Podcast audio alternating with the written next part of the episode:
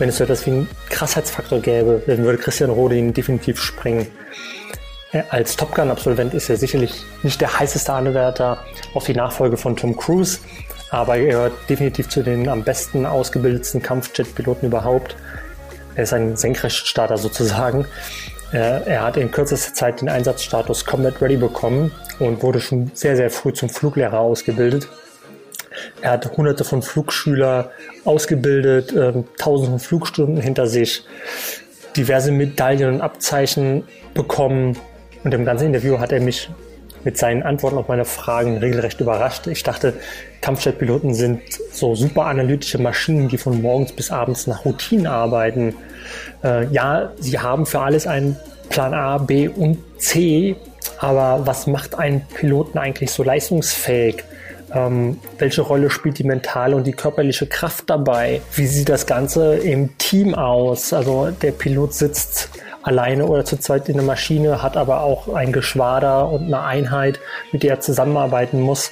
Wie funktioniert das Ganze? All diese Fragen gehen wir im Interview durch und ähm, ich kann euch sagen, das hat mir sehr, sehr viel Spaß gemacht und es sind tolle Antworten dabei rausgekommen. Hört euch an und ähm, sagt mir, was ihr davon haltet. Willkommen zu Talking Brains, The Art of Mental Performance. Dein Podcast rund um mentale Leistungsfähigkeit, Konzentration und Schlafoptimierung. Du willst noch mehr aus dir herausholen, egal ob beim Training, im Büro oder im Hörsaal? Bleib dran und get shit done.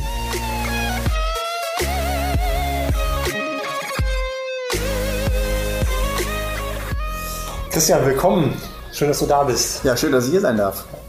Ähm, der Fabian ist auf dich zugekommen und hat dich eingeladen. Heute kann er nicht hier sein, er ist in New York. Vielleicht auch Das ist auch nicht schlecht. Ja, oder? ähm, nichtsdestotrotz machen wir heute unser, unser Interview, was ich, da freue ich mich schon sehr drauf. Ähm, du hast im Vorfeld schon ein paar spannende Sachen an, angerissen. Ähm, du bist ausgebildeter Kampfpilot, Le Trainer, Lehrer, Speaker ähm, und Berater für Luftfahrtunternehmen. Das machst du jetzt aktuell, korrekt? Genau. Ja. Wie, wie gestaltet sich so der, der Alltag im Moment für dich? Ja, der Alltag ist eigentlich, wie ich das so sagen möchte, recht entspannt. Wenn man als Freiberufler tätig ist, äh, dann äh, ist es ein Luxus, wenn man nicht jeden Tag arbeiten muss. Ja, aber die Tage, die man dann äh, arbeitet, sind die um, um vieles intensiver.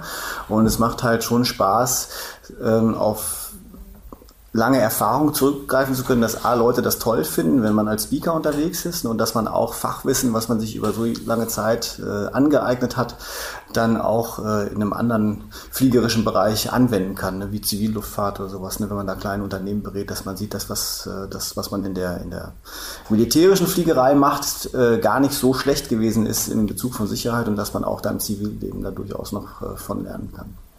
Dein Leben hat sich mit Sicherheit auch stark verändert.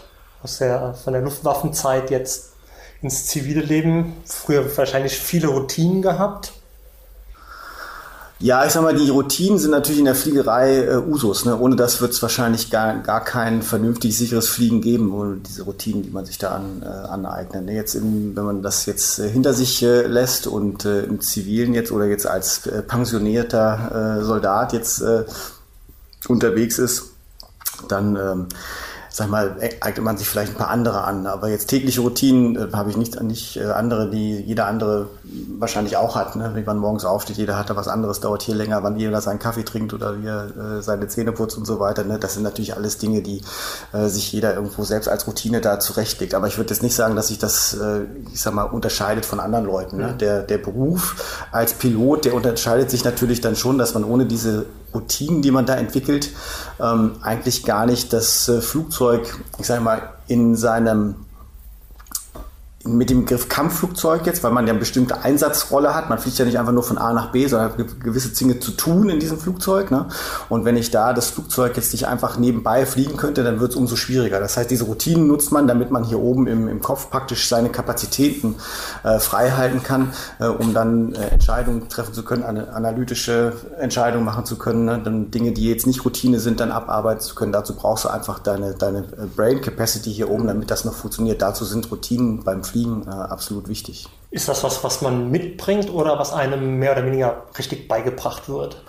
Also man muss das schon erlernen, in diesem speziellen Beruf, sage ich mal. Das, das erlernt man äh, schon von, ich sage mal immer, das äh, lernt man mit der Pilotenmuttermilch, sage ich mal, wenn man das aufnimmt im Training. Ne? Das, das ist das Erste, was einem beigebracht wird. Natürlich musst du erstmal lernen, das Flugzeug zu fliegen, aber selbst wenn du das Flugzeug anmachst, also wenn du da einsteigst, wie du dich anschnallst, ne, wie du deine, deine Ground Ops, also die Checkliste am Boden schon abarbeitest, wann die Triebwerke angemacht werden, das sind Handlungsroutinen, dass du praktisch da, sag ich mal, nach einer gewissen Zeit, zwei Wochen, gar keine Checkliste mehr brauchst. Die hast du du natürlich auf dem Bein und musst du auf dem Bein haben, ne? aber eigentlich machst du das alles nur aus, dem, aus deiner Handlungsroutine heraus. Das ist auch immer gleich. Das ist genauso, wie du dich in dein Auto reinsetzt. Ne? Dann machst du es auch anschnallen, ne? Schlüssel rein und so weiter, umdrehen oder Knopf drücken. Wie auch, ist auch immer das Gleiche. Mehr oder weniger immer das Gleiche. Ne? Und genauso kann man das sich im Flugzeug auch vorstellen. Ne? Und das wird dann nur weiterentwickelt, dann in den Flug hinein, wann die Checks gemacht werden, ne? wie gewisse Dinge ablaufen und sowas. Das sind die meisten Dinge sind Handlungsroutinen einfach, ne? gerade Checks, die man erlernt, die Reihenfolgen und so weiter. Ne? Gibt es was, was du aus der Zeit durch, über die Routinen für dich mitgenommen hast, was du jetzt noch nutzen kannst, um dich in irgendeiner Form erfolgreicher zu machen oder gesünder oder ja, ich würde jetzt nicht sagen, dass man jetzt diese Routinen per se mitnimmt, weil es ja einfach andere Tätigkeiten ja, sind, die ja. man macht. Ähm, ich würde sagen, es ist vielleicht ähm, eher bestimmte Prozesse oder die, einen Prozess, den man halt jetzt mitnimmt, äh, den man in der Fliegerei, gerade in der militärischen Fliegerei nutzt, ist dieser Prozess von, wie man sich vorbereitet, wie man was plant, also Planung und Vorbereitung, ähm, dass man sich dann auf Eventualitäten vorbereitet, ne? also das, was wir im Briefing machen zum Beispiel, ne? dann gehen wir die Mission ausführen und hinterher gucken wir uns an, was dann nicht alles so funktioniert hat, wie es hätte funktionieren sollen und daraus aus diesen Fehlern wieder zu lernen und das gleich wieder in die nächste Mission mitzunehmen. Und das, äh, das versucht man natürlich äh, beizubehalten, weil das ein sehr sinnvoller Prozess ist, den auch in vielen Firmen da an bestimmten ähm, Stellen, da mangelt es doch äh, manchmal häufig, gerade mit Fehlern umzugehen. Und das ist eigentlich für uns, sag ich mal, Routine. Aber ich muss auch zugeben, dass wenn man mal aus der Fliegerei rausgelöst ist, dass genau so, eine, so ein Prozess oder solche Routinen einzuhalten, die man sich da angeeignet hat, die sinnvoll waren, ist im normalen Leben ist gar nicht so einfach. Ne? Man redet da immer immer darüber, müsste man alles so machen, aber mhm. das dann wirklich auch selber dann noch immer so konsequent einzuhalten, ja, das muss man zugeben, ist nicht, ist nicht immer ganz so einfach, nee. da macht man auch nicht. aber du hast natürlich auch in, in so einem Kampfjet eine ganz andere, ähm, es ist eine andere Herausforderung, aber auch eine andere Verantwortung gegenüber, du hast das Beispiel ins Auto gebracht, also die Routine, die ich im Auto habe, ist ja, die kann ja im Hinterkopf ablaufen mhm. und am Ende im Auto erst, passiert erstmal nichts. Im Jet kann ich wahrscheinlich schon ein bisschen mehr Unfug treiben sozusagen. Ja, ich würde das jetzt nicht, also natürlich ist das am Anfang, wenn man das, wenn man da ganz frisch da hinkommt und diese, diese 300 Flugzeuge da auf so einer riesen Betonplatte da in Texas sieht, das ist alles spannend und aufregend, das hat man mal in Filmen gesehen und jetzt macht man das dann selber. Das hat natürlich schon einen gewissen Kitzel und man ist aufgeregt und so weiter. Ähm, und das bleibt auch eine gewisse Zeit äh, durchaus so, bis man diese ganze Sache mal beherrscht. Aber es, man muss doch sagen, dass wenn man das mal wirklich über Jahre hinweg macht, wenn ich jetzt sage, das ist wie normales Autofahren, wird mir das keiner glauben. Es ist wahrscheinlich auch nicht genauso wie normales Autofahren, aber es ist schon irgendwo ähnlich. Wenn wir sagen, wir gehen fliegen, dann ist das für uns jetzt, das, das, wir finden das alle toll, wir freuen uns darauf, sonst würden wir das ja nicht machen. Das ist natürlich auch so was, was mit dazugehört, aber diese Routine, äh, sich seine, seine Sachen vom Regal zu holen, rauszugehen, in das Flugzeug zu steigen, anzusteigen, anzumachen, das, das hat schon sehr viel mit äh, Routine durchaus zu tun. Ne? Also du machst dir jetzt nicht mehr großartig viel Gedanken, was kann da alles schief gehen oder sowas, ne? oder was kann alles kaputt gehen oder sowas. Ne? das hast du alles hier im Hinterkopf und du bist darauf vorbereitet. Ja, ne? Also du musst es ja auch im Hinterkopf haben, denn du musst dich ja eigentlich auf ganz andere Dinge konzentrieren, die eben jetzt ähm, worum es geht, um die Mission, äh, um das Flugziel, um die, um die Taktiken, die besprochen wurden. Ja. Ja. Genau, ne, das ist eigentlich das, was dann meistens im Kopf äh, dann abläuft. Ne, wenn man, sag mal, man ist jetzt nicht in so einem Tunnel oder sowas, ne, das würde ich jetzt nicht sagen, wie jetzt ein Formel-1-Rennfahrer oder Skifahrer, das würde ich jetzt nicht so sagen. Man hat seine, seine äh, Rituale oder seine Routinen, vielleicht auch der ein oder andere seine mentalen Routinen, ne, wenn man dann anschnallen, anlassen, rollen und so weiter. Man hat auch mal ein bisschen Zeit, es ist ja nicht immer was zu tun. Ne, man kann dann mal so ein bisschen gucken, was machen wir jetzt als nächstes oder mal so ein bisschen gucken, was macht denn das Wetter, was, was, wie verändert sich Dinge. Aber du bist eigentlich schon immer bei der Mission oder bei der Ausführung dieser Mission, um hinterher zum Ziel zu kommen, was immer das Ziel auch ist. Mhm. Ja. Ähm, du hast jetzt eine sehr erfolgreiche Laufbahn hinter dir oder auch bist immer noch auf einer sehr erfolgreichen Laufbahn drauf. Ähm, und dafür war da ein starkes Mindset nötig, um dahin zu kommen, wo du, wo du warst oder wo du bist? Ich weiß nicht, ob da ein starkes Mindset von nötig war. Das muss man gucken, wie man das äh, für sich, ich sag mal, definiert, was ein starkes Mindset ist. Also sicherlich, um dahin zu kommen, ja, dieser Berufswunsch an sich, der war schon so da. Das ist ja so ein, sag mal, das ist so ein Berufswunsch wie, wie Lokführer oder Feuerwehrmann oder sowas. Okay. Ne? Sowas. Ähm, und irgendwann ähm, probiert man es halt mal. Ne? Ich gebe ganz offen zu, ich habe damals den Film gesehen ne? und den fand ich cool und sage, das probiere ich jetzt mal aus. Ne? Mhm. Was braucht man dafür? Ne? Und dann, äh, dann probiert man das und dann hat es halt funktioniert. Dieser Mindset dahin, der, der wird einem dann ich sag mal, mehr oder weniger antrainiert oder anerzogen. Das soll jetzt nicht irgendwie sein, dass man da irgendwie indoktriniert wird oder sowas. Nee, aber der Mindset, äh, um hinterher in so einem Flugzeug da bestehen und auch überleben zu können, das ist schon ganz bestimmter. Ne? Und der wird einem auf jeden Fall in der Ausbildung auch beigebracht. Also da wird niemand wird so als Kampfpilot geboren. Mhm. Da sind vielleicht einige relativ nah dran. Ja? Vielleicht haben auch einige mehr oder weniger viel Talent zum Fliegen jetzt, ja, oder, äh, oder sowas. Oder manche haben einfach äh, gewisse Talente dazu. Das kann durchaus sein. Ähm, ich kann mit Sicherheit bestimmen, dass ich äh, keiner von denen war. Also ich hatte weder besondere Talente zu fliegen. Du weißt es ja auch nicht, wenn du dich dafür bewirbst. Ich bin vorher nie geflogen. Ne? Also das erste Mal sitzt du dann da drin, hast dann Steuerknüppel Gas und denkst so, ja, mal gucken, wie das funktioniert. Ne? Mhm. Du weißt es ja vorher nicht. Und, ähm, aber der Mindset, ähm, der wird einem wirklich über die Jahre eher beigebracht. Ne? Kannst du ein paar Beispiele nennen, was da so speziell antrainiert wird? Was ist so wichtig? Ähm, ja, am wichtigsten ist wahrscheinlich die Einstellung dazu, dass man relativ schnell dahinter kommt, dass es äh, nicht mehr nützt, einfach nur so hoch springen zu müssen äh, wie das Hindernis. Ne? Also ein gutes Pferd springt nicht höher als ja. es muss. Ne? Also ja. dieses, äh, ich war in der Schule immer Verfechter vom Minimax-Prinzip. Ne? Also ich musste auch ja nur ein Abitur schaffen. Das musste kein 1,0 sein oder sowas. Ne? Die Bundeswehr wollte nur ein Abitur. Das hat gereicht. Ne? Also ne, Männer wie wir 4,4 oder sowas. Ne? Das na, hatte ich hier ein bisschen besser war ich schon, aber nein, das, aber das, das merkst du relativ schnell, dass das in der fliegerischen Ausbildung einfach nicht mehr reicht. Ja, und das ist, glaube ich, der entscheidende Punkt äh, in Sache von Mindset oder man kann es auch Einstellung nennen von Piloten oder wahrscheinlich von jedem Kampfpiloten, den ich kenne. Mhm. Wenn wir einen Test schreiben müssen, du musst jede Woche irgendwelche Teste schreiben, ne, der, der Minimum-Score, den du haben musst, sind 85 Prozent.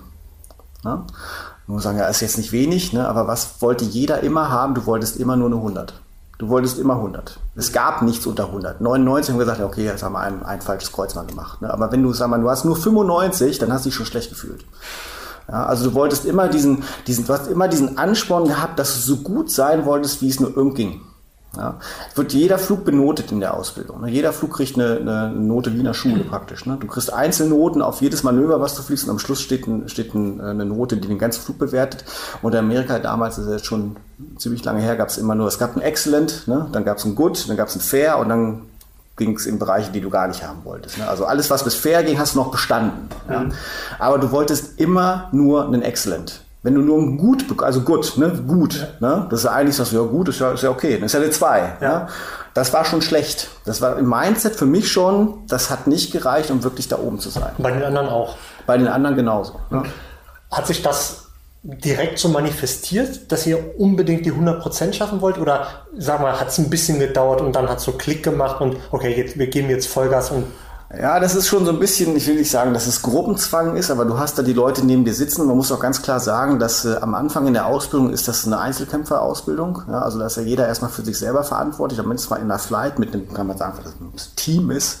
Ja, aber am Ende des Tages bist du für deine eigene Leistung selber verantwortlich. Ne? Schreibt dir keiner einen Test, ne? es ist doch keiner mit dir neben dem Flugzeug und, und hilft dir beim, beim Steuern oder sowas. Ne? Das ist nicht der Fall, ne? weil am Ende des Tages geht es darum, dass du in der Rangliste, die hinterher erstellt wird, so weit wie oben oben, äh, so weit oben wie möglich sein willst, weil du nur da dein Wunsch-Assignment kriegst, ne? das Flugzeug, was du hinterher haben möchtest. Ja? Und darum geht es eigentlich erstmal nur im Mindset. Und dem ordnet man halt schon gewisse Dinge unter. Ne? Und deshalb weiß man da relativ schnell, wenn ich da Dinge jetzt verhaue oder nicht mache oder jetzt für den Test nicht lerne und so weiter, dass man dann sagt, ja, dann geht es relativ schnell mal nach unten los. Ne? Oder nach, nach, nach äh, bist du dann an der unteren Ecke mal ganz schnell. Und da ist es schwer, sich dann wieder rauszuarbeiten. Ja? Und deshalb lernst du das halt. Hattest du den Fall, dass du dich von einer 98-prozentigen Leistung mal wieder nach oben arbeiten musstest? Ja, es gibt immer mal Fälle, wo man jetzt, also ich sag mal, Academics sind eigentlich für einen Piloten, das, äh, auch wenn sich das komisch anhört, aber ist eigentlich das geringste Problem, weil dafür kann man lernen, ne? und so einen Test zu schreiben, sag mal, das ist jetzt nicht unbedingt so die größte Herausforderung, das kriegst du schon hin. Schwieriger ist es, wenn du mal einen Flug nicht bestehst. Ne? Das gibt's immer mal. Ne? Wir sagen, das ist dann ein, ein Bust ja, oder ein Pink-Item, dann gibt es das Grade Sheet, gibt's so ein rotes Ding unten, ne? also rot ist ganz schlecht auf dem Grade Sheet, wenn da was steht, ne? Benotungsblatt. Und da musst du den Flug wiederholen. Und das ist eigentlich das, wo die Fluglehrer nachgucken, weil der nächste Flug wird nicht einfacher, sondern der wird noch schwerer. Da wird nämlich noch genauer hingeguckt. Und das ist auch eine gewisse Art von Fähigkeit, dann das Mindset zu haben, sich aus so einem Loch wieder selber herauszuarbeiten, dass man vergisst, was schlecht gelaufen ist und sich auf das nächste konzentriert wieder. Und das sind schon die Dinge, die schon, sagen wir, sehr herausfordernd und sehr schwierig sind. Ne? Aber die gibt's natürlich. Ne? Ähm, und äh, die habe ich selber auch gehabt. Ich kenne ganz wenige, die sich damit nie auseinandersetzen mussten. Also jeder hat bestimmt mal einen Flug oder auch mal zwei mal nicht bestanden und am nächsten muss man dann performen, damit man dann äh, über die Grenze wieder hüpft, ne? um sich da so ein bisschen zu recovern. Ähm, und da fand ich, war das Wichtigste, dass man wirklich sich noch besser auf diese ganzen Sachen vorbereitet, äh, die auf einen zukommen. Und dass man natürlich auch das Wissen hat und das Selbstvertrauen, dass man es auch wirklich kann. Ja, natürlich gibt es in jedem Flug bestimmte Dinge, die man vielleicht nicht so gut kann. Ähm, und da muss man halt da vielleicht sich nochmal besonders mental gerade darauf vorbereiten. Ne? Findet, viel findet da auch mental statt, ne? in seinem kleinen Kabuff hinterher mit einem Poster an der Wand und einem Stuhl. Und das ist das, was man dann da machen kann. Ne? Also da heißt das, du hast das quasi Du hast dir die Motivation selbst gegeben oder hattest du Frau, Freundin damals? Ich hatte meine Frau mit dabei, mhm. ähm, aber ich sag mal, in solchen Situationen kann die einem nur bedingt helfen, sage ich mal. Das musst du mit, weil sie weiß ja nicht, was da passiert. Ne? Die kann natürlich, was jede Frau machen würde, sagen, ja, Schatz, hier, du schaffst das und so weiter. Klar, das gibt's auch. Aber am Ende des Tages musst du das mit dir selber ausmachen. Ne? Weil, wie gesagt, dir kann keiner helfen in einem Flugzeug. Wenn der Fluglehrer drin sitzt und du sitzt auf einem Flug, den du nicht bestanden hast, ne? der, der sitzt hinten drin und der guckt dir einfach nur zu. Ne? Der sagt dir auch nichts. Der, der bildet dich dann auch in dem Moment nicht mehr weiter aus. Der guckt einfach nur. Ja, und äh, du musst halt dann den Flug so fliegen, wie das halt geplant und gebrieft worden ist. Ne? Und äh, der schreibt, der sitzt dann hinter dir und der schreibt alles schonungslos auf, was nicht hundertprozentig gelaufen ist. Ne? Mhm. Und äh, das weißt du natürlich auch. Ne?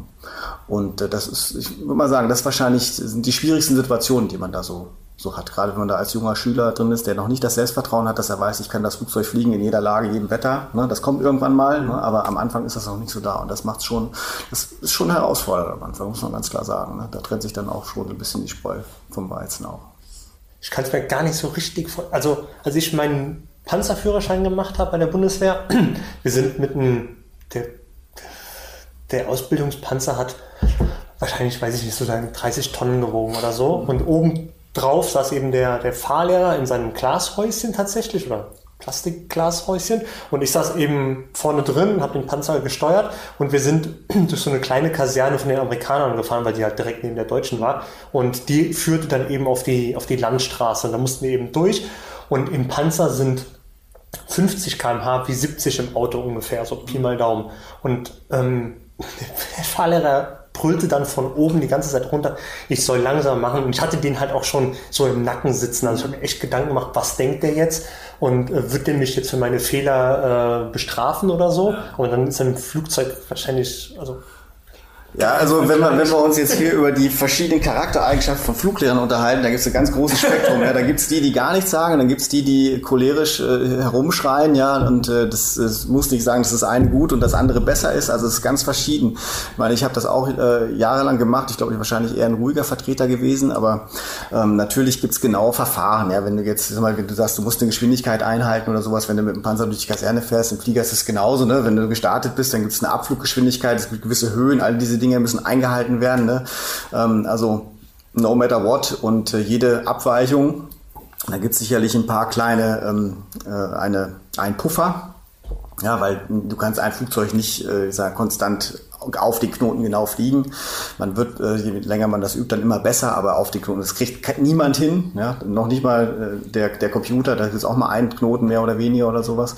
Ähm, aber irgendwann wenn es halt nicht funktioniert, dann wird der Lehrer wahrscheinlich irgendwann mal was sagen. Ne? Wenn du es selber nicht merkst, der wird dir auch ein bisschen Zeit geben, dass du es selber korrigierst. Das ist ja auch das, was man sehen will als Lehrer, ne? dass der Schüler sagt, oh, ich bin zu schnell, das macht er dann selber, dann ist auch alles okay. Ähm, aber wenn das konstant drüber oder drunter, dann wird es irgendwann mal sagen, hey, ne, das sagt hier, jetzt muss man auf deine Geschwindigkeit achten. Ne? Und wenn das dann fünfmal passiert, wird man wahrscheinlich irgendwann mal ungehalten und wenn dann noch eine falsche Höhe dazu kommt und so weiter, dann kann es da schon mal vielleicht mal ein bisschen lauter werden, auch in dem Flieger. Ne? Weil ich meine, man muss sich auch äh, natürlich im Klaren sein, am Ende des Tages kommt es genau auf diese Dinge an, ne? diese Präzision auch beim Fliegen. Ne? Also ich meine, ich könnte äh, dich in ein Flugzeug reinsetzen, in Simulator und wahrscheinlich wärst du nach zehn Minuten in der Lage, das Ding einigermaßen gerade auszufliegen. Das ist ja nicht, das fliegt ja auch fast von alleine, sag mal, wenn es vernünftig getrimmt ist. Ja? Die Schwierigkeit ist es, dieses Flugzeug wirklich präzise von Hand zu fliegen. Ne? Also so nah wie möglich an die geplanten Geschwindigkeiten, Höhen, ja, und das alles hinzubekommen, ne? dann noch, noch eine Zeit dazu und sowas, ja, oder auf einem Track zu fliegen in einem Low-Level. Und dich selbst verrückt zu machen, wenn es mal nicht funktioniert. Ja, klar, ja. Ne? natürlich. Und ähm, dann wird's, dann wird's spannend, ne? weil dann wird es schon schwieriger, natürlich. Ja, und, äh, aber diese Dinge müssen irgendwann zur, zur Routine werden. Ne? Gerade wenn dann auch mit mehreren mal fliegst. Ne? Also wenn du nicht mehr nur alleine in deinem Flugzeug sitzt, weil du sagst ja fünf Knoten zu schnell oder acht, zehn kmh oder sowas, das ist ja jetzt nicht so wild. Ne? Das korrigieren wir dann mal. Ja, aber wenn da jetzt einer dranhängt ne? an deinem an deiner Flügel im Wetter, ne? der sieht nichts anderes als deine Flügelspitze mit dem kleinen Navigationslicht da und du bist jetzt zu schnell und ziehst die Power mal auf Leerlauf, ne? Ja, der hat nichts zum Spielen, ne? Dann fliegt der vorne an dir vorbei und dann ist ein Wetter und dann sieht er nichts mehr und dann sind zwei Flugzeuge im Wetter innerhalb von drei Metern, die sich nicht sehen und das ist nicht gut. Nee, ja, das nee. willst du nicht haben. Und deshalb äh, müssen, muss man da schon relativ früh lernen, dass diese Präzision und diese Regeln ne, für was da sind, weil es einem einfach hilft am Ende des Tages. Ne? Wie bist du denn mit deinen Schülern umgegangen im Sinne von Training und Ausbildung. Jetzt darf ich nichts Falsches sagen. ähm, ja, ich sag mal, diese, auch so eine Fluglehrerausbildung ist schon sehr, ähm, wir sagen dazu standardisiert. Also diese, diese Normen und Regeln, nach denen wir schulen, sind sehr strikt es gibt da wenig Spielraum für eine rechte und linke Grenze. Ne? Also diese ganzen Verfahren, die wir schulen, die sind in ganz engen Handlungsabläufen. Und die sind auch ganz genau definiert, ne? damit man genau diese Grauzone praktisch eliminiert. Dann sagt ja, der eine Lehrer sagt, es ist okay und der andere sagt, es ist nicht okay. Dann sagt der Schüler, was soll, was, mhm. was soll er jetzt machen? Deshalb ist das relativ strikt. Ähm, ja, wie gesagt, wenn man selber über sich als Lehrer sprechen muss, ist schwierig. Ne? Ich glaube, dass ich ganz okay gemacht habe. Also ich habe mal einen Preis dafür gekriegt, dass ich als guter Lehrer von meinen Schülern beurteilt worden bin. Ne? Und äh, ich kenne auch andere, die gesagt haben, mit dem möchten sie lieber nicht fliegen. Ne? Das gibt's, äh, da gibt's ganz verschiedene, äh, sag ich mal, Sichtweisen. Da gibt's ein großes, großes äh, Spektrum natürlich. Ne? Aber ich sag mal, am Ende des Tages zählt es ja trotzdem, dass man möchte, dass der Schüler das schon besteht.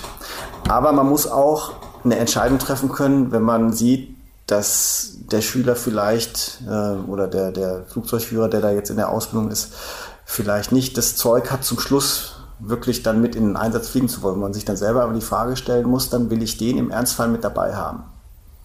Ja, und äh, das ist für manche dann schon mal eine schmerzhafte Entscheidung. Man sagt ja, wenn, wenn man dann am Ende des Fluges dann denen dann auch mal sagen muss, ja, ich glaube nicht, dass es was für dich ist. Du, wurdest du anhand der Leute bewertet, die du äh, durchgebracht hast, ähm, versus die Leute, die nicht bestanden haben? Also war das, war das ein Kriterium, wie viele Leute durchkommen? Nee, überhaupt nicht. Das ist eine Klassenbewertung. Die wählen am Ende von so einem Kurs, wählen die aus den ganzen, in Amerika in der Staffel hat man 40 Lehrer, war mal um und bei. Und jede Klasse wählt am Ende des Kurses ihren Top-IP, mit dem, den sie, den sie am besten fanden. Die setzen ja. sich zusammen, schließen sich ein in einen Raum für eine Stunde und dann und, und, vom Vorgesetzten hat der, wenn der ein Auge, der macht ja sicher auch eine Bewertung von seinen. Ja, aber das, ich sag mal, das ist natürlich für den schwieriger zu sehen, weil der fliegt ja selten mit denen als äh, Lehrer, außer vielleicht mal beim Checkflug oder mhm. sowas, ne? aber man hört natürlich viel. Das ist natürlich schon ein Haufen, ne? man kennt ja die Leute, mit denen man so fliegt, auch täglich, ne? auch als ich Chef war. Du fliegst natürlich auch mit deinen Lehrern, du willst ja auch viel mit denen fliegen, dass du schon siehst, ja, wie ist der so, wie ist der so. Du kannst natürlich nie in das Flugzeug reinschauen. Ne? Ich sag mal, am Ende des Tages würde ich mal sagen, wenn der vielleicht ein bisschen strenger ist im Cockpit ähm, als ein anderer, das ist mir vom Prinzip erstmal völlig egal, weil das ist ja auch ein bisschen wir haben ja gesagt, Instructional Technique, wie man so schön sagt. Ne? Und äh, auch die Schüler sind ganz verschieden vom Spektrum her. Ne? Die manchen, manche fanden das gut, wenn er ein bisschen lauter war, und manche fanden es nicht so gut. Es gibt auch Schüler, äh, die sagen, wenn der Lehrer die ganze Zeit dies zulabert, ja, es gibt ja welche, die immer nur am Reden sind, dann sagt er irgendwann ja, sorry, Sir, please be quiet, mhm. ja, weil der sich nicht mehr konzentrieren kann. Ne? Also das ist völlig verschieden. Ja. Und insofern würde ich sagen, als Chef äh, ist es, sag mal, wenn die alle bei uns den Fluglehrerlehrgang bestanden haben und Lehrer sind, Dann gibt es natürlich immer noch ein Spektrum zwischen vielleicht gut oder schlechter, ja. Aber eigentlich sollte es da für mich nicht mehr drauf ankommen, ob das jetzt, das jetzt ein Bewertungskriterium. Da gibt es andere, die man da anwenden kann. Hast du Methoden angewendet, um Schüler, ähm, die zum Beispiel den ersten Flug nicht bestanden haben, um die aus so einem Tief rauszuholen, aus so einem mentalen Tief, wenn so, so ein negatives Self-Talk sozusagen stattfand? Ich sag mal, einerseits, klar, gibt es sowas. Andererseits muss man natürlich, wollen wir als Lehrer sehen, dass die sich da selber rausholen. Also man baut schon bewusst dann auch, das ist jetzt vielleicht so ein bisschen oldschool, wenn jetzt einige hier zuhören, ne, das, ist, das gehört, ist aber so, ist immer noch so, ähm, dass man da so ein bisschen zusätzlichen Druck durchaus aufbaut, ähm, weil man gerade das sehen will, dass der Schüler da wieder rauskommt. Ähm, aber es ist, glaube ich, äh, so, dass, dass man das auch so ähm, macht, dass der Schüler schon, wenn er in die Mission reingeht, weil wir alle wissen, was das für ein Druck auf den jetzt ist. Ne? Wenn er da jetzt den Flug nicht besteht, dann war es das, das ist die ganze Karriere, vielleicht sogar Lebensplanung, vielleicht dann hinüber, ja? dass man dem natürlich versucht, ähm, so ein bisschen mehr Selbstvertrauen mitzugeben. Ja, dass man sagt, pass mal auf, wir machen das hier ganz ruhig. Ne? Ich mache genau das, was ich hier machen soll. Die Regeln sind genau definiert und wenn du einen Fehler machst, dann vergiss es, da wird jetzt nicht gleich hier ein Ding geschrieben und so weiter. Wir, wir gucken uns das ganz neutral und fair an, ähm, dass wir das Ding hier erfolgreich über die Bühne bringen. Also es ist ja, du gehst ja jetzt nicht mit einem Mindset da rein, dass, dass du willst, dass der den Flug nicht besteht. Also da kenne ich keinen. Es gibt bestimmt Leute, die ein bisschen vielleicht auf die History mal gucken, was der früher so gemacht hat, wie der performt hat, ne? was der für eine Leistung hat. Da haben wir gesagt, boah, ja, das gucken wir uns jetzt mal an, das ist vielleicht jetzt nicht so doll, die haben vielleicht dann nicht so eine tolle Erwartungshaltung. Das gibt es immer mal. Ähm, aber am Ende von der Mission, glaube ich, wollen die schon alle, dass der Schüler den Flug auch besteht. Ne? Und wenn es richtig grottig war, muss man ganz sagen, dann darf er ihn eigentlich auch nicht bestehen, weil dann ist es da wieder eine Gefahr für andere, mit denen er fliegt. Ne? Das willst du natürlich auch nicht. Ne? Also da muss man schon ich finde, Druck ist noch ein gutes Stichwort ähm, für, für meine Frage. Wie fühlt es sich an, wenn man so ein Elite-Kampfpilot ist. Oh Gott, was ist denn Elite-Kampfpilot? so steht es in deiner Bio. Okay. Ja, wenn, okay, wenn man jetzt, sag ich mal, bestimmte Ausbildungslehrgänge äh, absolviert hat und gemacht hat und, sag mal, und es nicht mehr weitergeht, und das jetzt Elite, als Elite bezeichnen möchte, aber ja, ich sag mal, für sich selber ist das schon eine coole Bestätigung. Ne? Wenn du so einen Waffenlehrer-Patch auf dem Arm trägst, wo du weißt, mehr geht eigentlich nicht, ähm, das ist schon cool. Also ich habe mal, dafür wollte ich das machen, diesen Lehrgang. Ne? Das sind sechs Monate äh, harte Ausbildung, wo nicht jeder Tag toll ist und so weiter. Man wird da ja schon auch nochmal geschliffen und gedrillt. Man ist da wieder Schüler. Das lässt man einen auch äh, spüren, dass man wieder Schüler ist. Ne? Also das ist jetzt keine angenehme äh, Ausbildung und schon gar kein Kaffeetrinkerlehrgang. Also das ist schon jeden Tag äh, harte Arbeit ne? und jeden Tag wieder neu, neu beweisen und sind, äh, ich sag mal, die, die Missions sind gar nicht das Kerngeschäft, ne, die man fliegt. Also diese Flüge, bei mir im Lehrgang es glaube ich 40 Flüge, die wir hatten. Ähm, aber du hast nach jedem Flug hast du ein Debriefing, was zwei Stunden dauert. Dann wirst du von den Lehrern nochmal zwei oder mehr Stunden gedebrieft. Also das sind, äh, das, also ich sag mal, das ist nicht alles angenehm, was man da macht, ne? ganz klar. Und wenn man sowas dann geschafft hat, da ist man schon stolz drauf. Ne? Warum auch nicht? Kann man, kann man auch sein. Das ist schon so ein Gütesiegel, wenn man Leute sieht, die so ein Waffenlehrer-Abzeichen äh, auf, auf der linken Schulter tragen, dann äh, ja, da braucht man dem keine Fragen mehr stellen oder Zweifel haben, dass er seinen Job nicht kann. Dann weiß man, dass er das kann. Ne? Und das ist schon klar. Also deshalb, ich wollte den Lehrgang auch gerne machen. Äh, nicht, weil ich den Film gesehen habe und das so cool fand und so, sondern nicht deswegen, sondern weil du damit wirklich auch zeigen kannst, dass du zu denen da ganz na, dass du, dass du, ganz, dass, dass du ein ganz, ein ganz guter bist, sag ich mal so. Ne? Weil man muss auch sagen, dass für uns diese, diese Anerkennung untereinander ist schon auch, äh, sag mal, die ist uns schon wichtig. Ne? Also, die, also Anerkennung unter Kameraden, ähm, weil wenig äh, durch, also Dienstgrad, würde ich mal sagen, spielt bei uns äh, eine sehr untergeordnete Rolle. Ja, also ob der jetzt ein Hauptmann oder Major oder Oberstleutnant ist oder, oder Oberleutnant, ähm, was wirklich zählt, ist, ob der gut fliegen kann. Und es ist mir völlig egal, was für einen Rang der hat. Ne? Wenn der ein Fluglehrer ist ähm, und es nachgewiesen hat, dann steht der auf einer anderen Stufe, als wenn da jetzt ein Major reinkommt, der jetzt nur in Übunghalter ist, der aber ja, gar nicht so gut sein kann. Ja? Ähm, das ist viel, viel wichtiger, ne? die, die Leistung zu zeigen ne? oder auch nachweisen zu können. Das heißt, wenn du mit dem fliegst, dann kannst du dich auf den verlassen im Team, weil man weiß, dass es mit dem funktioniert. Hm. Welche Rolle spielt das Ego dabei? Klingt nämlich so, als ob es eine große Rolle spielt. Ja klar, haben wir alle. Ja. ja wir sind alles die Leute mit den dicken Hosenträgern, die da rumlaufen. Einer dicker als der andere, mhm. ne, ist ganz klar. Ähm, das macht es aber auch so spannend, ne? wenn du diese, diese, diese Veränderung von diesem Einzelkämpfer in der Ausbildung am Anfang ähm, die Veränderung, die dann stattfindet, zu einem doch zu einem Teamplayer. Ja? Wenn du in deine erste Einsatzstaffel kommst, ja, und du denkst, du bist jetzt hier der ganz, ne, der neue Hotshot hier, ne, hast gerade deine äh, Waffensystemqualifikation geschafft und kommst jetzt in deine neue Staffel. Ja, in der Staffel sind äh, 30 andere von deinen, von den Hotshots, die genauso sind wie du und weißt du was, die sind alle erfahrener, die haben alle mehr Stunden, die sind alle besser als du. Ja, da kannst du gar nicht der Hotshot sein. Ja, am Anfang bist du erstmal das ganz kleine Licht da unten. Da musst du dich erstmal beweisen, damit du da zu dem Team erstmal gehören kannst. Und dann merkst du eigentlich, was du zu einem Team eigentlich dann dazugehörst für uns. Ähm, weil, ich sag mal, so ein, so ein Team aus, ich sage mal, das sind hochqualifizierte Leute alles. Ne? Also jeder von uns, der ist, äh, der ist handpicked worden, der hat, der ist durch ganz schwere und, und selektive Auswahlverfahren gelaufen, hat eine schwere Ausbildung äh, genossen und hat die bestanden. Ne? Da denkst du ja, ich bin eigentlich ein ganz cooler Typ. Ne? Und das denkt aber jeder von denen. Ja? Und äh, es weiß auch keiner, wer jetzt besser ist als der andere, weil wir sind alle die Besten. Ja, sind wir alle. Ja. Ja, und die packst du jetzt in einen Raum zusammen und sagst so, und ihr seid jetzt ein Team. Ja? Ich sag mal, das wird wahrscheinlich nicht so richtig gut funktionieren. Ja?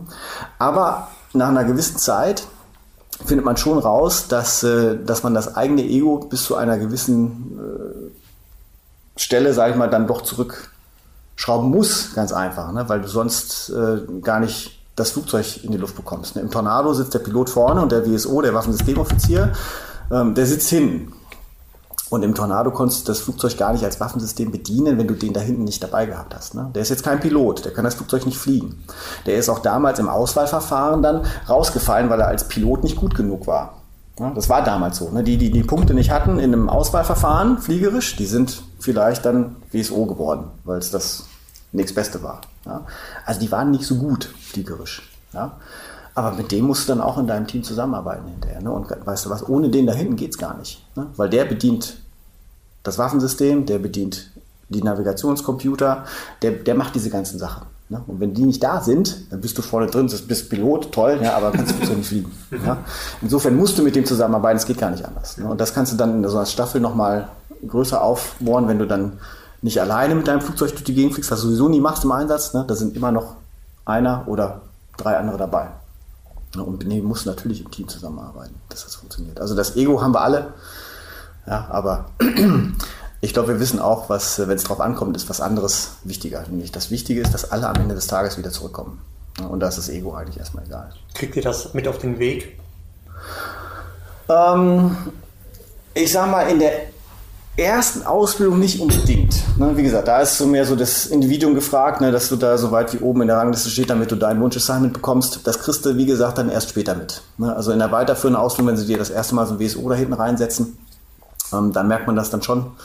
Ähm, oder auch mal so mit dem WSO fliegst, wenn der hinten den Service dann einstellt, ne? dann merkst du ja, jetzt bin ich hier vorne, ne? kriege ich nichts. Also da musst du mit dem äh, vernünftig kommunizieren. Und wenn du in deine erste Einsatzstaffel kommst, ne? also das erste Mal richtig zu Hause ankommst, ne? Dann da findet dann nochmal ein, äh, ja, ich glaube, man kann so sagen, nochmal ein Erziehungsprozess nochmal statt. Werden die Elite-Kampfsoldaten nochmal erzogen. Sehr schön.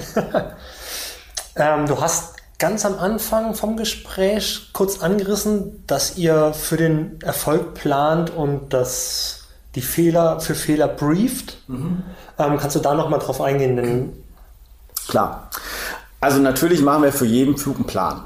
Ne? Den perfekten Plan. Das ist der, so wie es hundertprozentig laufen soll. Ne? Wo fliegen wir lang? Ne? Wo fliegen wir zum Tanker? Was sind die Feinde? Was sind für äh, Dinge, die wir da machen? Wie ist das Ziel? Wie greifen wir das an? Die ganzen Dinge sind geplant. Und das ist der perfekte Plan. Ne? Also das ist die 100% Lösung. Ähm, damit gehen wir jetzt aber nicht gleich ins Flugzeug ne, und sagen, das ist der Plan, das fliegen wir jetzt. Ne? Sondern wir müssen uns auch immer ganz intensiv damit auseinandersetzen, was passiert, wenn denn der Plan von irgendeiner Seite torpediert wird. Ne? Weil du kannst dir vorstellen, dass wenn du erstmal mit vier Flugzeugen irgendwo hinfliegst, ne, eins geht vielleicht kaputt, ne, dann bist du noch zu dritt, ja, was machst du, wenn dein Formationsführer ausfällt? Ja, wer macht jetzt den Stellvertreter oder wer macht das Backup oder wer hat denn jetzt den Hammer in der Hand, wenn man so will? Ne? Oder du bist nur, nicht nur zu viert, sondern sind noch 60 andere Flieger mit dabei, die jetzt für so eine riesen Mission dazukommen und da fallen jetzt genau deine kritischen Player jetzt aus, ne? weil der genau die Waffe hat oder die Fähigkeit, die du unbedingt gebraucht hast dafür. Was machst du jetzt? Ja, also, oder das Wetter wird schlecht, das ganz banale Dinge. Ne? Das Wetter ist nicht so, wie es sein äh, sollte, ja, oder wie der Wettermann das jetzt gebrieft hat. Ja, dass du sagst, du kommst jetzt dahin und sagst, ja, ist aber ganz anders. Ne? Gibt's alles. Ja. Das heißt, du musst dich vorher ganz intensiv damit auseinandersetzen, was, was du machst, wenn Dinge nicht so sind wie geplant. Und deshalb setzen wir uns, bevor wir ins Flugzeug steigen, alle nochmal zusammen und machen etwas, was wir Briefing nennen. Ja, oder eine Vorflugbesprechung, wenn wir es auf Deutsch übersetzen wollten. Und da sprechen wir nochmal gezielt erstmal den Plan an, was wir denn genau machen. Ne? Und den weiß eigentlich jeder und sagt, okay, alle nicken nochmal, ja, genau, das ist der Plan. Und das Wichtige ist aber eigentlich zu besprechen, was machen wir denn, wenn? Ja, diese What-Ifs. Mhm. Was machen wir, wenn was schief geht? Was machen wir, wenn das, wenn das passiert? Ne? Wenn der nicht kommt, ne? wenn das Wetter schlechter ist, ne? wenn wir da äh, zu spät sind, ja, wenn der Tanker nicht kommt. All diese Dinge werden da besprochen, damit jeder genau weiß, was sind Auslöser für Planveränderungen, was muss ich machen, wenn der Plan verändert ist ne, und wie setze ich das um. Mhm. Ja, und das muss jeder wissen. Ja, je größer diese Formation ist, desto wichtiger ist das, weil ich natürlich dann viel mehr äh, eigentlich vorkoordiniert haben möchte. Weil in der Luft kann ich jetzt nicht mehr großartig ein Brainstorming machen und sagen, ja, was machen wir jetzt? Ne? Jetzt schlechtes Wetter, jetzt lassen uns mal alle hier im Holding zusammenhocken da und dann machen wir auf dem Funk mal aus, was wir jetzt machen. Das funktioniert nicht. Ja, das, den, den Plan musst du vorher schon irgendwo in irgendeiner Schublade haben. Ne? Und jeder muss genau wissen, was dann zu tun ist. Mhm. Und deshalb ist dieses, dieses Brief for Failures so wichtig. Ne? Und dann gehen wir fliegen. dann, dann geht's los. Habt ihr, kennst du das Sprichwort oder die Formulierung Amor Fati? Liebe das Schicksal? Hat äh, Nietzsche damals häufiger verwendet, kommt aber auch schon ein bisschen älter. Im Prinzip geht es einfach darum, dass man das akzeptiert, was passiert. Habt ihr sowas bei euch in dem Briefing mit drin? Also ihr könnt das Wetter halt nicht ändern. Es ist dann halt so, wie es ist. Habt ihr dann bestimmte ja, ein Mindset, was ihr an den Tag legt oder was, was trainiert wird, um eben ähm, nicht darüber nachzudenken, was, was Dinge sind, die ihr nicht ändern könnt? Ja, eigentlich Sag mal, haben wir schon gesagt mit dem, mit dem äh, Failure, sag ich mal, wenn es so ist, dann ist es so. Was sollen wir uns da jetzt über den Kopf zu brechen, wenn es jetzt, äh, ja, warum das jetzt passiert ist oder warum der Wettermann jetzt falsch gelegen ist und sowas. Wir können es nicht ändern. Wir müssen mit dem leben, was wir haben. Das Wichtige ist, dass wir, dass wir Plan haben und dass wir handeln. Ja, dann kannst du nicht sagen, oh, das war jetzt aber blöd. Ja, da regen wir uns jetzt ja mal eine halbe Minute auf. Ne? Du kannst nichts dran ändern. Also musst du jetzt handeln. Weil wenn du jetzt nicht handelst, verlierst du Zeit. Zeit ist Sprit, und Sprit haben wir nicht über. Mhm. Ja, deshalb lohnt es sich für uns nicht, sich darüber Gedanken zu machen, warum das jetzt genau so jetzt nicht funktioniert hat, ja, oder warum der Intel-Guy jetzt äh, genau den Feind jetzt nicht auf, auf der Platte hatte und ja. wir darüber nichts wissen. Ja. Da können wir uns hinterher drüber unterhalten in unserem Debriefing. Ja. Deshalb gibt es nämlich. Aber in der Luft haben wir für sowas keine Zeit. Ja. Das heißt, da muss mit den Gegebenheiten, die dann da auf dem Teller liegen, arbeiten können. Mhm. Ähm Kannst du ein bisschen darauf eingehen, wie, wie man aus den Fehlern richtig und schnell lernt? Denn du, du schreibst auf deiner Webseite, dass das quasi das schnelle Lernen aus den Fehlern das A und O ist. Also ich sag mal, natürlich, je schneller man auch sowas lernt, desto, desto besser. In der Fliegerei ist es natürlich so, dass, äh, ich sag, wie lange gibt es jetzt fliegende Flugzeuge? Ne? Seit 1900, äh, drei, glaube ich, ne? irgendwie sowas. Also über 100 Jahre fliegen wir jetzt mit Flugzeugen durch die Gegend ne? und äh, auch äh, militärisch seit äh, über 100 Jahren und diese ganzen Lessons learned, die sich auf 100 Jahre Fliegerei jetzt angesammelt haben, ähm, die sind heute in jeder Ausbildung mit drin. Also ich sag mal diese groben Sachen. Also wenn wir jetzt sagen, was machen wir bei einer Luftnotlage? Ja, da weiß jeder Pilot, wir machen Aviate, Navigate, Communicate. Ne, erstmal das Flugzeug fliegen, ne, dann gucken wir, dass wir nirgendwo gegenfliegen oder irgendwo ran, wo wir nicht hingehen sollen und dann äh, rufen wir um Hilfe, wenn man so will. Ne? Dann reden wir mit einem. Ne? Und dann gehen wir eine Checkliste machen. Das ist alles basic. Ja?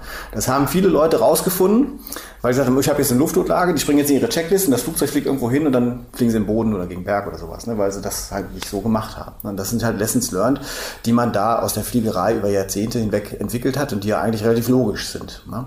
Ähm, das sind erstmal so die Grundvoraussetzungen. Sag mal, es gibt in jedem, in jedem Mission Briefing sprechen wir unsere Rules of Engagement an, ne, die AOIs. Da ist genau festgelegt, was du machst, wenn du Luftkampf machst, ne? wie du dir ausweichen musst, wie Höhen gestaffelt werden, wie weit du voneinander weg sein musst. All solche Regeln, ja? also Luftkampfregeln kann man sagen. Und wir haben unseren Schülern immer gesagt, diese Regeln sind mit Blut anderer Piloten geschrieben worden, weil genau diese Dinge missachtet worden sind. Deshalb hat man die aufgeschrieben. Und man brieft sie jedes Mal. Jeder kennt diese Dinger, jeder weiß genau, was da drin steht und du briefst sie trotzdem. Jedes Mal, damit das immer wieder hier oben abgespeichert ist. Ne? Das sind so diese Basics, die sich sowieso über die Zeit oder die Jahre der Fliegerei ähm, herauskristallisiert haben, die, die wichtig sind. Die anderen Fehler, die in so einer Mission gemacht werden, ja, die besprechen wir dann im Debriefing, wo wir dann sagen, wir gucken uns diese Mission jetzt nochmal ganz genau an, was wir da wirklich alles gemacht haben. Ne? Was hat nicht funktioniert? Ne? Wir gucken uns auch an, was funktioniert hat, aber eigentlich interessiert uns viel mehr, was nicht funktioniert hat. Ja? Und wenn wir da jetzt sehen, dass das Dinge sind, die taktisch und flugsicherheitsmäßig so relevant sind für alle anderen, dann werden wir die wahrscheinlich auch äh, weiter kommunizieren als nur in dem einen Raum, wo wir jetzt alle gerade drin sind, wo jeder für sich das dann lernt und jeder für sich mitnimmt. Ne?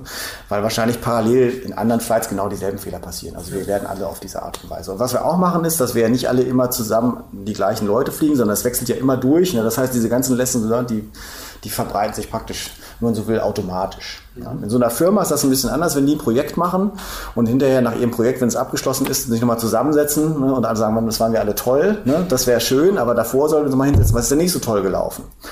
Und wenn man das auch noch aufschreibt und dann vielleicht irgendwo auf seinem Server so hinlegt als Lessons Learned ne, für Projekte, ne, was haben wir denn alles da für Mist gebaut? Und der Nächste, der so ein Projekt dann hat, dann mal reinschaut und sagt, ah, okay.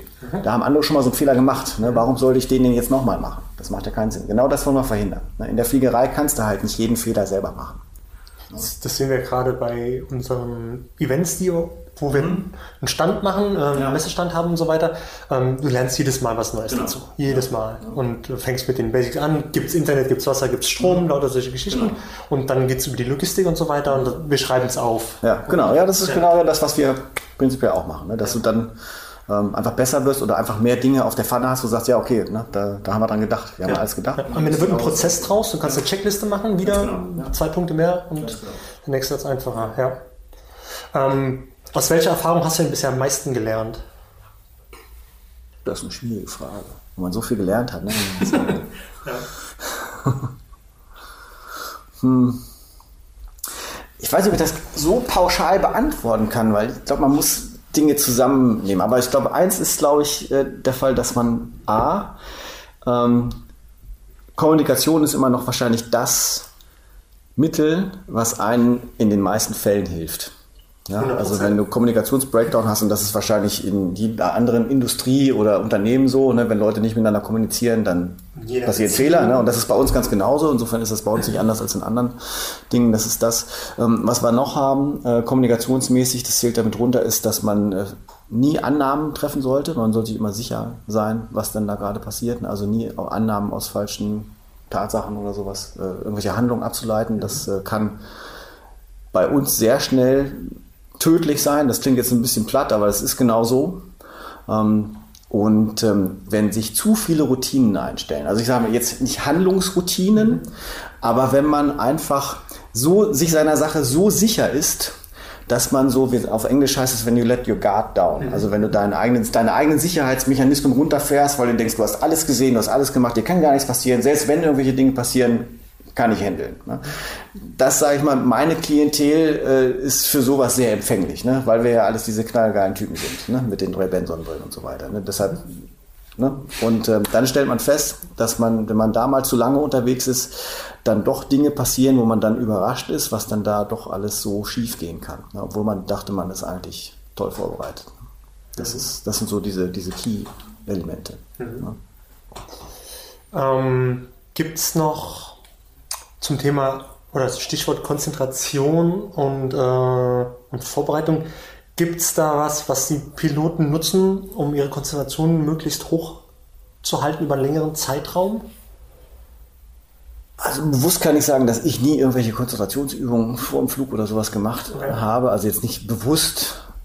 Ich glaube, man geht wahrscheinlich bestimmte Dinge vom Flug nochmal durch vorher mental. Das, wenn man das als Übung bezeichnen wollte, okay, dann äh, kann man so nennen. Ähm, wir machen allerdings was in der Ausbildung wird das gefördert, dass man Chairflying nennt. Ja, das ist vielleicht was, was, was man dazu nutzt, um sich mental zu, zu, äh, vorzubereiten. Das ist wirklich so, also Chairflying, man sitzt auf dem Stuhl, ne, ganz normaler Stuhl.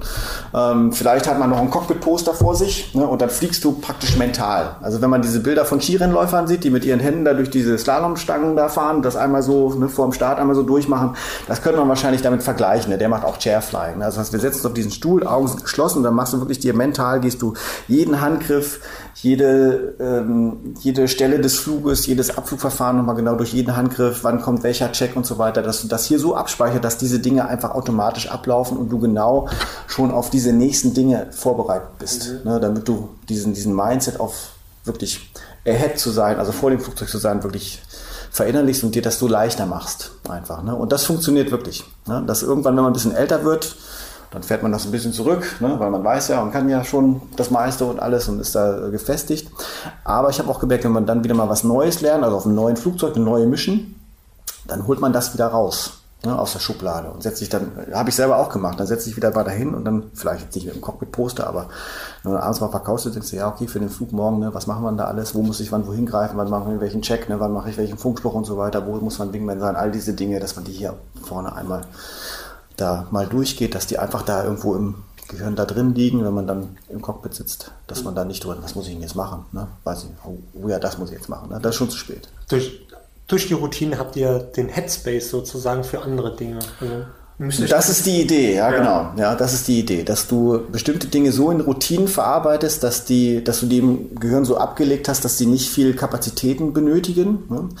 Ähm, und je mehr Routineangelegenheiten es dafür gibt, desto besser, um genau den Kopf freizuhalten für irgendwelchen analytischen Entscheidungen, andere Kapazitäten. Wenn sich Dinge verändern, ne? gerade wenn sich Dinge verändern oder, oder der Plan sich verändert oder du eine Luftnotlage hast, ne? das ist ja dann, wenn hier oben das Gehirn anfängt zu rattern, weil jetzt Dinge anders passieren, ne? bist überrascht, ne? was machen wir jetzt? Und auch da ist es wichtig, erstmal einen Plan zu haben, also eine Checklist zu haben, ne? eine Priorisierung zu haben, ne? weil wir wollen dann in solchen Extremsituationen nicht unbedingt erstmal analytisch denken. Das kommt erstmal später. Erstmal musst du da sicherstellen, dass das Flugzeug vernünftig weiterfliegt. Ne? Dass du erstmal das Überleben des Flugzeugs sicherstellst, ne? mit gewissen Checklist-Handlungen, die auch wieder abgespeichert sind. Und dann fangen wir an, okay, das haben wir jetzt alles gemacht. Jetzt denken wir drüber nach, wo gehen wir hin, was machen wir da, mit wem und so weiter. Ja.